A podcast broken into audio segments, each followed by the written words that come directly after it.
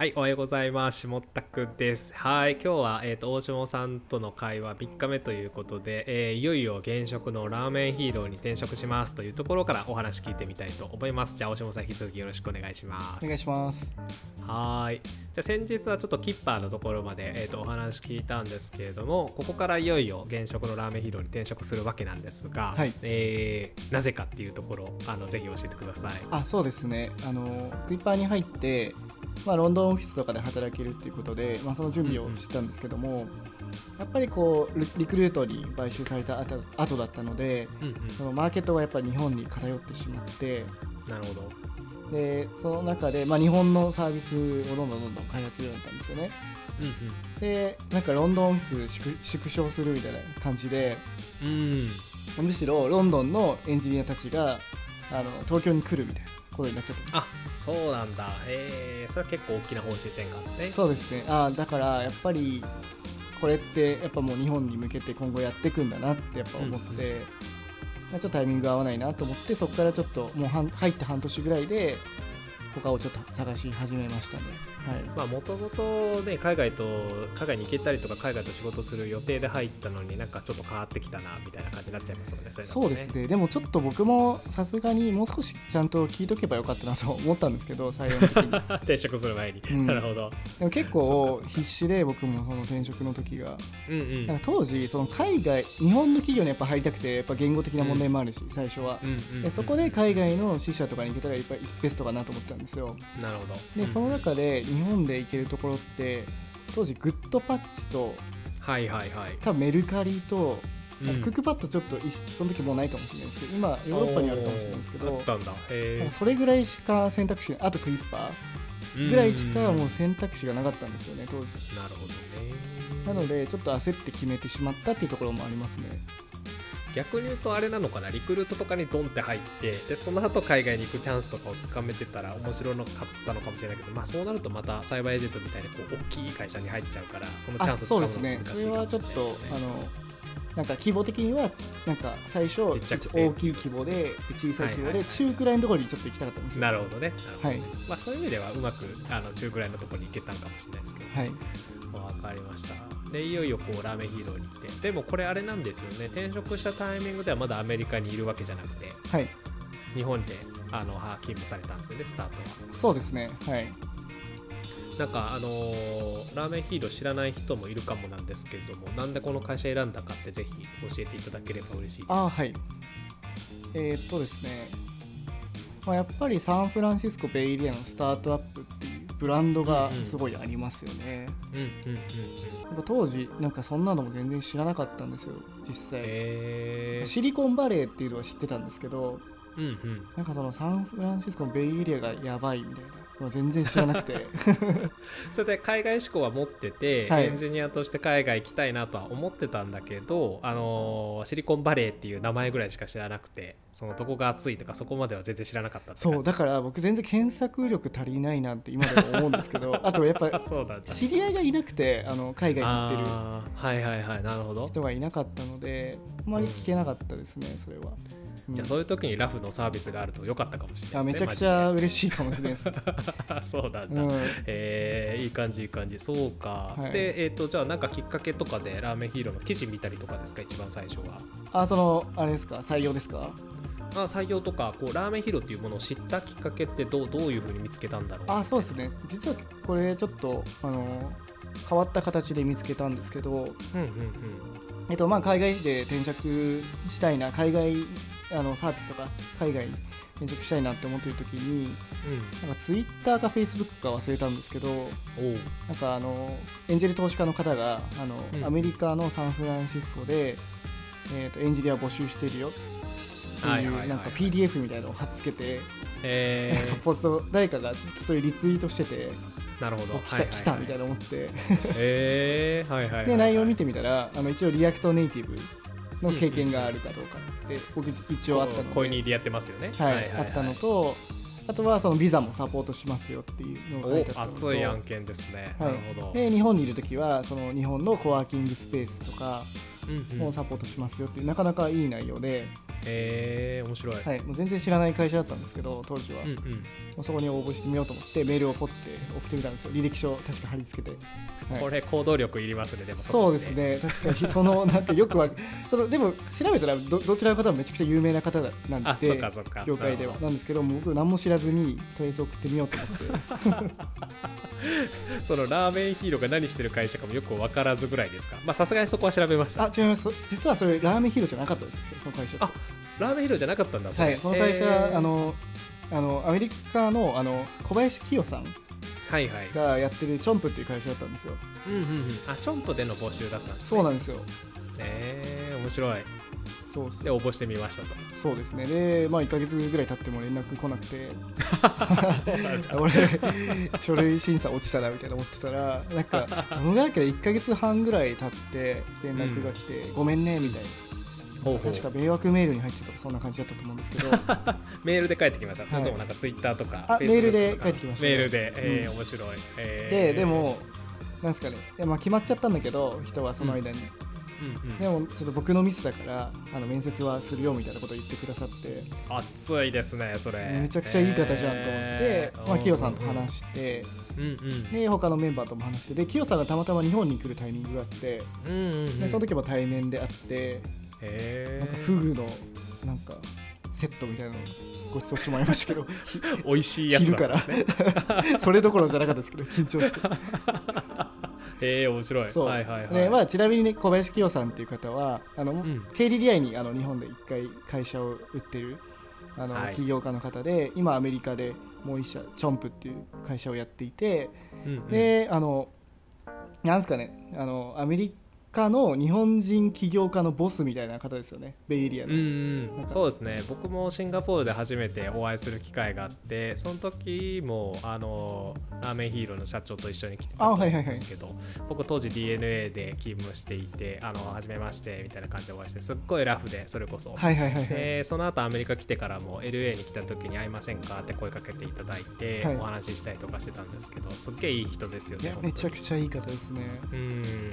なんかシリコンバレースタートアップのあの若手の親みたいな感じで。そうですね、まあ、はい。お兄ちゃんだな、親っていう年齢じゃないけど、はい。うん、でいいですよね。そうそう。でまあそこで、まあ、一応面接とか受けたんですけど、うんうん、まあ、ちょっとスキルセット的に僕ウェブからのあの React Native だったんですけど、はいはいはい。もう少しあのネイティブの方を触れる方が欲しかったらしくて、まあ、ちょっと合わないから、なんかでも僕なんか何人かこう後輩がいるから、うんうんあの紹介するよみたいな言われたんですよ、えー、なるほど。うん、でもなんかそれってなんか今度飲みに行こうよみたいな感じでなんかはい。いつになるか分かんないやつだと思うじゃないですか、うんうんうんうん。でなんか当時まだ分かったんでなんでですか？みたいな感じで メール送ったりして僕やれますみたいな、ね。そうそうそうであなんかまた海外行けないのかみたいな感じでいや、確かに。うんうん、そっかそっか打。ちひしがれてたんですけどうんそしたら次の週ぐらいにのラーメンヒーローっていう会社があるよっていうのを言ってくれてへー。でヒロさんっていう方がいるよみたいなんでヒロさんと喋ったんですよね。へえー、そうなんだ。で、ラーメンヒーローはじゃあどっちかっていうとこうウェブベースでその当時運営されてたのかな？そうですね。まあショッピファイを使ってたので。なるほどなるほど。はいそっかそっか。それまでちなみにショッピファイは全然触ったことなかったですか？それともなんか普通にあの趣味で触ってたりとか？あ全然ですねまあ当時多分日本人は日本にはほとほとんどなかったんじゃないですか多分。そうか、2018年、そうなのか、僕ちょっとシンガポール行ってたんで、はい。あのショッピファイ使ってなんか遊んだりとかしてたんですけど、はいはいはい。そっかそっか、日本まだまだだった多分ローカライズされれてなかったと思います言語とかまだ。へえ、今だとね、もうショッピファイエブリウェアっていうか、何でも日本語ローカライズされてますけど、そうなんだ。そっかそっか、じゃあショッピファイ使ってて、あ、そんなの使ってるんですねぐらいの感じなんですね。そうですね。今となってはめちゃくちゃ有名ですけど、うんうん。うん、まだ全然その時やっぱ本当に何も知らなくてアメリカのサービスとか、へえ、なるほど。うんはい、で、面接しましょうとか、面談しましょうみたいな感じで。そうですね。まあ1回話してそのその後多分1ヶ月か2ヶ月とかなんかアルバイトみたいな形でうんうん。手伝わせてもらいましたね、えー、なるほどね、はい。はいはい。じゃあスタートはちょっとお試し期間みたいな感じでお互いちょっと確認してそうですね。はいうん、あいいですね。で実際に働いてみてどうでした？なんかこうあこの会社いけそうだなコミットしたいなみたいな感覚があったんですか？ああそうっすね。やっぱり面白いのはその食文化を、日本の食文化をアメリカに持ってくっていうところはすごいチャレンジだと思いますしなんか僕のなんかやりたいことって、まあ、テクノロジーで何か世の中を良くしたいっていうのがあって、まあなんかそのアメリカの方がなんかラ美味しいラーメン僕はラーメンはめちゃくちゃ美味しいと思ってるんでだからその美味しいラーメンを食べて少しでも心が豊かにな豊かになったりとかしたらいいなとか思いますね。ねはい、いやめっちゃ余談なんですけどアメリカでラーメンブームが激しくてですねもうラーメン屋さえオープンしたら億万長者になれるぐらいの感覚がすごいあって この前もどこだったかな？なんかあの混ぜそば食べに行ったんですよね。LA にもぐもぐもぐっていう混ぜそば屋さんがあって、うんうん、でそこに行ったついで確か話してたんですけどえっ、となんかラーメンスクールみたいなのあるんですよ LA って。あのラーメンを学べるスクールがあるんですけどリアルなスクールが。でそれに学ぶためにわざわざそれこそオースティンとかあの東海岸から来てで1ヶ月1週間かな研修して帰ってラーメン屋オープンするみたいな、うん、そういうコースがあるみたいでもう至る所にラーメン屋が今でき始めてまあ美味しいのも美味しくないのもたくさんあるんですけど、まあブームであるなんかなぜか日本食だから健康的みたいに思ってるみたいですね実はカロリー高いんだけどみたいな。はい。まあ、あのぜひアメリカ来た人はあのラーメン食べてみてくださいアメリカで。結構美味しいっすよね。うん。そう美味しいとこは普通にあのそうそう。日本日本と変わらないレベルでね、うん、美味しいですもんね、うんなるほど。まあじゃあそんな感じで。で1ヶ月試してみる。実際にこう入社しようみたいな話になったんですかその後そうですね。やっぱりなんかビザもサポートしてくれるって言ってたし。うんうんうん。でまあいよいよ来たじゃないですか。海外に行くチャンスが来ちゃうんじゃないかなと思って。うんうん。ででもちょっとアメリカに1週間ぐらい行ってなんかいろいろ話をしたいっていうふうになったんですよね、なるほど。でもその時まだ仕事をしてて。あそうなんだ、うん、はいはい。なのでああ行くか行かないかすごい迷ったんですよね。はいはいはいどうしようかなみたいな。でもやっぱりさすがにそのラーメンヒーローの社長のヒロさんも、まあ、会って話をして、しないとやっぱりちょっとフィーリングをつかみたいみたいなのがあったみたいで。はいはいはいはい。なるほど、うん、でどうしようかなと思ってまあいろいろ。でもやっぱり当時ってリモートワークも認められてなかったしうんそれならなんか有給全部使ってくださいとかも言われたんですよね。ああなるほどね、はい、それもなんか面倒くさいなと思ってうんうん。その時はもう決断しましたね辞めるって、はい、そう。そうなんだ、はい、じゃあ次決まる前に辞めちゃったんですね。そうですねやっぱチャンスだったのでやばい。あの大島さん家族もいらっしゃるんですけどあの振り切りましたねそこは。当時はあのいなかったので。あそうなんだ、はい、あなるほど。そっかそっか。まあじゃあそれは独身だからやれたかもしれないですね、はい、もしかすると、はい、えー、かっちょいい。じゃあそれでじゃあアメリカに一応行ったと。はい。えー、サンフランシスコですよね行ったのそうだから初めてそこでアメリカアメリカも初めてだし、うん、そのサンフランシスコも初めてだし。そうだ。から僕と一緒ですねそれ。すごい経験でしたね。はい。へえ面白そうなんだ。では空港降り立っておおここがアメリカかみたいな感じでここがサンフランシスコかみたいな感じですよね。そうここがあのテクノロジーの発祥かみたいな思ってめっちゃ興奮したのは覚えてますね今でも。へえあいいいいストーリーだなそれ。で実際に現地で会ってヒロさんと話をし始めたみたいな感じですか、はい、そうですね。はい、でもすごいいい方でで結構考え方とかもこう合ってたので、うんうん、まあ大丈夫じゃないかなっていうのであとはまあ彼的には、うんこのサンフランシスコとかでこのミールキットなんですね僕らやってるのって。はいはい。D2C の中のミールキットっていうジャンルで、うんうん、それがどのぐらいこのアメリカで流行ってるのかとかその温度感を体験してほしかったらしくて、うん、ああなるほど。その現場でね、うん。あとはなんかそのラーメンを作ってるところとか、うん、なんかそういうのを見てほしかったらしくて。そう。クラウドキッチンみたいなのを借りてたんですよ、でそこで実際にシェフがいて日本人のシェフなんですけど、そこで作ったりしてるのとかもあの見てどういう温度感でやってるのかとか、まあ、シェフの人とも実際に話したりして、うん、なんかそういうのを確かめましたね。すごいいいオンボーディングですねそれは。もうまさにスタートアップっていうかこういうとことこういうとこと組んでやってます。全部見てもらってそれでも入りたいかみたいなそんなまあそうですよね、まあ、彼としては多分僕なんてもう3人目のあの社員ですし。うんそっかそっか、うん、まだ一桁目社員ってことですもんね、はい、やっぱりスタートアップって今あのエンジニア1人ぐらいいないとあの出資もされないじゃないですか。うんうんうんうん、ううん。ん、なるほどね。だから慎重だったんだと思いますけどね。なるほど。その当時はだからあれですね。一番最初のエンジニアとして入ったみたいなイメージですか？あそうですね。はい。うんうん。なるほど。いや面白い。ナイスチャレンジですね。OK ですただあ10分満帆に行かずすぐアメリカ来れるわけじゃないんですよね。いや本当はねあの2ヶ月後くらいに 行く予定だったんですけどね。その最初の採用の時は。はい。何が起きたのかって感じですね。そうそうそう。れははい、どうなったんですかちなみに話せる範囲で、まあ話せる範囲で言うと、うん。あの E2 ビザっていうあの投資家のなんですかね、はいはい。投資ビザですか、うんうんうん。会社とか作ったりしたら、まあ、取るビザがあってそれがあの最初の3人ぐらい初期メンバーの3人ぐらいならそれ使えるよみたいなのが多分トランプ以前そうだったんですよ。なるほど、はいはいはい。だから僕ぐらいまでならそれを使ってアメリカに行けるんじゃないかっていう話だったんですけどトランプ後になってちょっとうん。多分シェフも行けなかったので多分1人ぐらいしか行けないんじゃないかみたいな感じで、そうなんだ。はいはい、はい、ちょっとその移民弁護士の方と話してうんちょっと待ってみようかっていうのが多分2年ぐらい待ったのかな多分そっかじゃあチャレンジすることもできず待たされてたっていうか待たなきゃいけなかったんですね。そうですね。でやっぱああいう処理ってすごい長いじゃないですか。そうですね。結構時間かかりますからね。だから最初は E2 ビザを目指してでその次は L1 あの日本にも法人持ってたので、日本に行ってその L1 で挑戦できないかっていうのでもちょっとやっぱり難しいねって話になって。ああそうなんだ、うん。へえで H1B はやっぱりちょっとあのロッテリーなので家計の部分も多いよねっていうのでそれは避けたいねっていう感じでしたね。なるほど、まあ、抽選があってねそれ受からなかったらお金も無駄になっちゃうしみたいな。1年間そこで待たないといけないです単純に、はいはいはいはい、そっかそっか。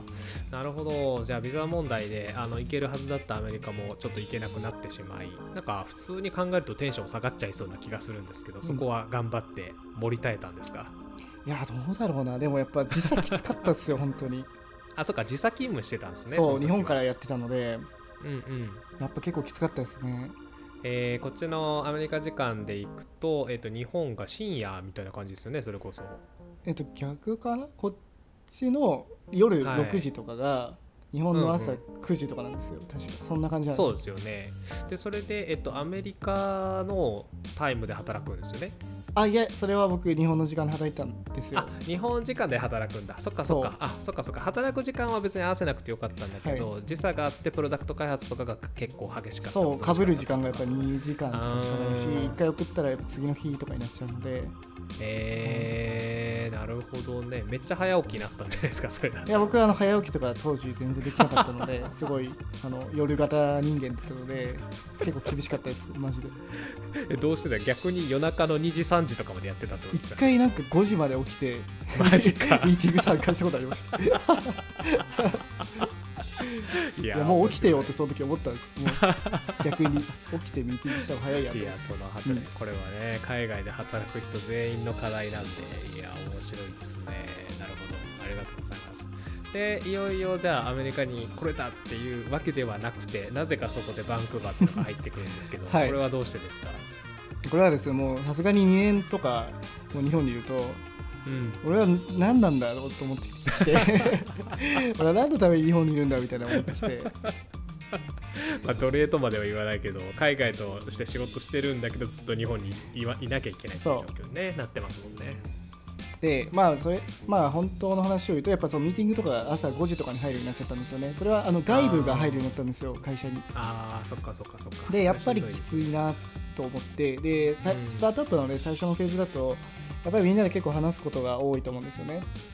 だからそれでやっぱ同じ時差圏内まあもしくはまあ45時間あってもうん。ぐらいのところには行きたいなって思っててその時にふと移民弁護士がなんかバンクーバーでなんかそのそういう会社があってそのビザを出してくれる会社があるよみたいな話を聞いたことがあったんですよはいはいはいなるほど。でなんかそれもう一回ちょっと聞いてみてくれませんか？みたいなヒロさんに言ったらうんなんかやっぱそういう会社があるよみたいな感じで,、えーうんうん。で紹介してくれたのがあの前あの下崎さんもあの知ってるあのモブスクワットっていう会社なんですよ。はいはいはい。この会社が結構そのアメリカでなかなかこうビザが取れない人のために、えーカナダで彼にビザ取ってあげて同じタイムラインで働けますよっていうのをサービスにしてる会社なんですそうですね。はい。でそれはあの完全に合法なのでうんうんうんうん。はい。クリーンなんですけど。でいやいいサービスですよねそれね。あの普通に考えて。はいそうですね。うん。なるほど。じゃあそのきっかけがあってじゃあ最初はモブスクワットを使ってカナダに行こうはいとしたと、でなんですけど見積もりに出したところ結構高かったらしくて。なるほどね。えー、面白い。でだからその今のフロックっていうあの今頼んでるところ。はい。に、があの僕の後輩の知り合いだったんですよああたまたまそこも一面があったんですね。はいそうです。でそこでなんかエエージェントがいてで見積もり出してもらったら結構安くやってくれるっていうことでそのフロックうん。に頼んだんですね、えー僕もよくお付き合いさせていただいてるフロックのセラさんですけどもその時にじゃあ救いの手があってようやくこれでカナダ行けますみたいな海外行けますみたいな感じになったそうですねはいいやー面白い。そこからは結構トントン拍子でそ結構時間かかりましたそこから。あやっぱめちゃくちゃ早かったです。もうた3ヶ月ぐらいでも準備してもらって、そうなんだ。はい、すぐ来れましたね。もっと早くやっときゃよかったいやそうなんですよ。そうなんですよね、うん。えー面白い。僕もそれぐらいの時にちょうどね大下さんとお話しするようなことになると思うんですけども。はい。まあ、じゃあそんな感じで、えーいよいよ西海岸ちょっと北ですけど西海岸に到着する はいはい。というようなことになるわけですねはい。ありがとうございます。じゃあ今日も結構話したと思うんで3日目をこれぐらいにしておきましょうか、はい。えー次以降はラーメンヒーローでやってることとか、えー使ってる技術とかについてちょっとお話ししていただこうかなというふうに思いますので、また明日よろしくお願いします。はいお願いします。はいじゃあねバイバイ。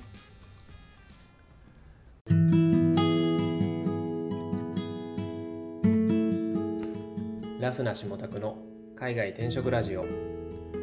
この番組はアメリカはカリフォルニアのロサンゼルスから読みにくい会社名でおなじみの Lraoughの提供にてお送りしています。